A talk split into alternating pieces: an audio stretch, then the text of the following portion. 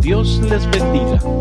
Les habla el hermano Fernando Estrada de la Iglesia de Dios de la Profecía desde Ciudad Juárez, Chihuahua, y deseamos que esta predicación sea de bendición para todos los que la escuchen. El tema de hoy es el Padre que necesito hoy. Lucas 8, 40, 55. Y aconteció volviendo Jesús recibióle la gente porque todos lo esperaban. Y aquí un varón llamado Jairo, y que era príncipe de la sinagoga, vino y cayendo a los pies de Jesús, le rogaba que entrase en su casa, porque tenía una hija única, como de doce años, y ella se estaba muriendo. Y yendo, le apretaba la compañía, y una mujer que tenía flujo de sangre hacía ya doce años, la cual había gastado todo en médicos, toda su herencia, y por ninguna había podido ser curada. Llegándose por las espaldas, tocó el borde de su vestido, y luego se estancó el flujo de su sangre. Entonces Jesús dijo, ¿quién es el que me ha tocado? Y negando todos, dijo Pedro, los que estaban con él.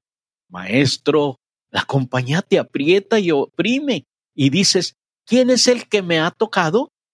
Jesús dijo, me ha tocado alguien porque yo he conocido que ha salido virtud de mí. Entonces, como la mujer vio que no se había ocultado, vino temblando y postrándose delante de él, declaróle delante de todo el pueblo la causa por qué le había tocado y cómo luego había sido sanada. Y él dijo, hija, tu fe te ha salvado, ve en paz.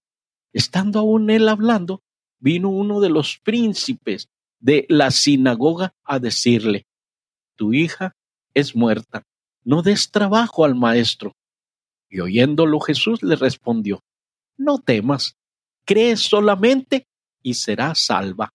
Y entrando en casa, no dejó entrar a nadie consigo, sino a Pedro y a Jacob y a Juan y al padre y la madre de la moza. Y lloraban todos y la plañían, y él dijo, no lloréis, no es muerta, sino que duerme. Y hacían burla de él, sabiendo que estaba muerta. Mas él tomándola de la mano clamó diciendo, Chacha, levántate. Entonces su espíritu volvió y se levantó luego y él mandó que le diesen de comer. Constantemente se habla del mayor interés e importancia que se le da a la madre por encima del padre, al punto que una vez un predicador preguntó a un grupo de jóvenes, ¿cuántos quieren una esposa con las características de su madre? A lo que todos, en unísono, contestaron, sí, claro, por supuesto, para luego preguntar a las señoritas cuántas quieren un esposo con las características de sus padres, a lo que nadie levantó la mano, sino que cabizbajas se limitaron a estar en silencio. Hoy mismo vivimos tiempos donde la figura paternal se hace indispensable. Muchas de las crisis de la familia hoy día son el producto de hogares monoparentales, cuando solo existe una figura de autoridad en el hogar, en nuestra cultura, quien más se ausenta es el padre. La Biblia nos presenta ejemplos lindísimos de padres, Abraham, Isaí, Josué, Job, etc. Pero en este sermón vamos a tomar el ejemplo de vida de un hombre llamado Jairo. En él descubrimos características paternales que urgen hoy día. Jairo era el principal de la sinagoga y como tal tenía a su cargo la administración de la sinagoga. Presidía la junta de ancianos o consejeros. Era el responsable del buen funcionamiento de todo, desde la dirección del culto asignación de las obligaciones que cada uno tendría hasta el mantenimiento del orden. Con todo, lo encontramos buscando al Señor Jesús, no por una situación concerniente a su trabajo, sino por una necesidad familiar.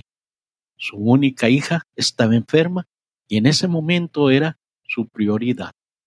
Muchos hoy en día no son conscientes de las enfermedades sociales, espirituales, emocionales de sus hijos.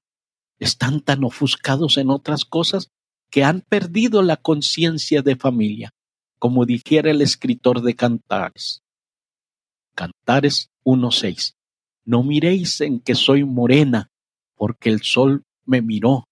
Los hijos de mi madre se airaron contra mí, hiciéronme guardar de viñas, y mi viña, que era mía, no guardé.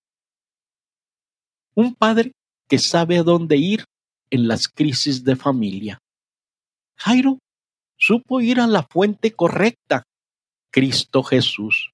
Jairo supo ir de la manera correcta, se postró de rodillas. Jairo supo pedir de la manera correcta, le rogó.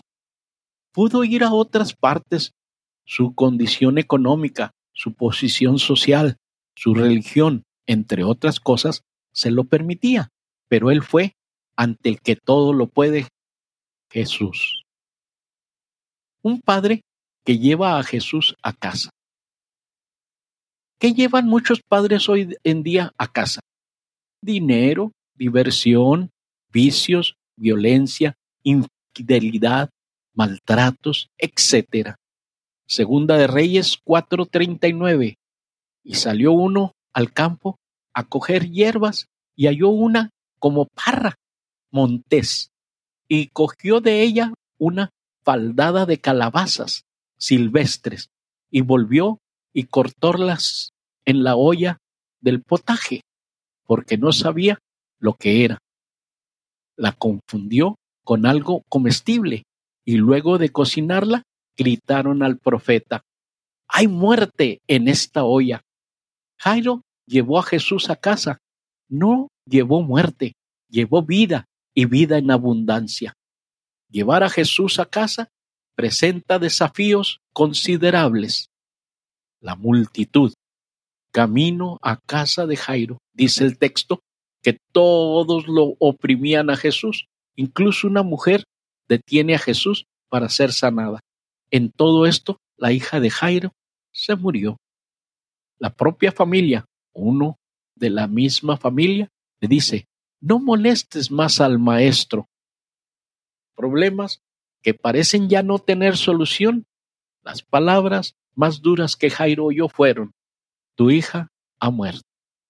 Pero contra todo, Jairo llevó a Jesús a casa, superó todo el trabajo como padre estaba hecho. Lo demás quedaba en las manos de Jesús.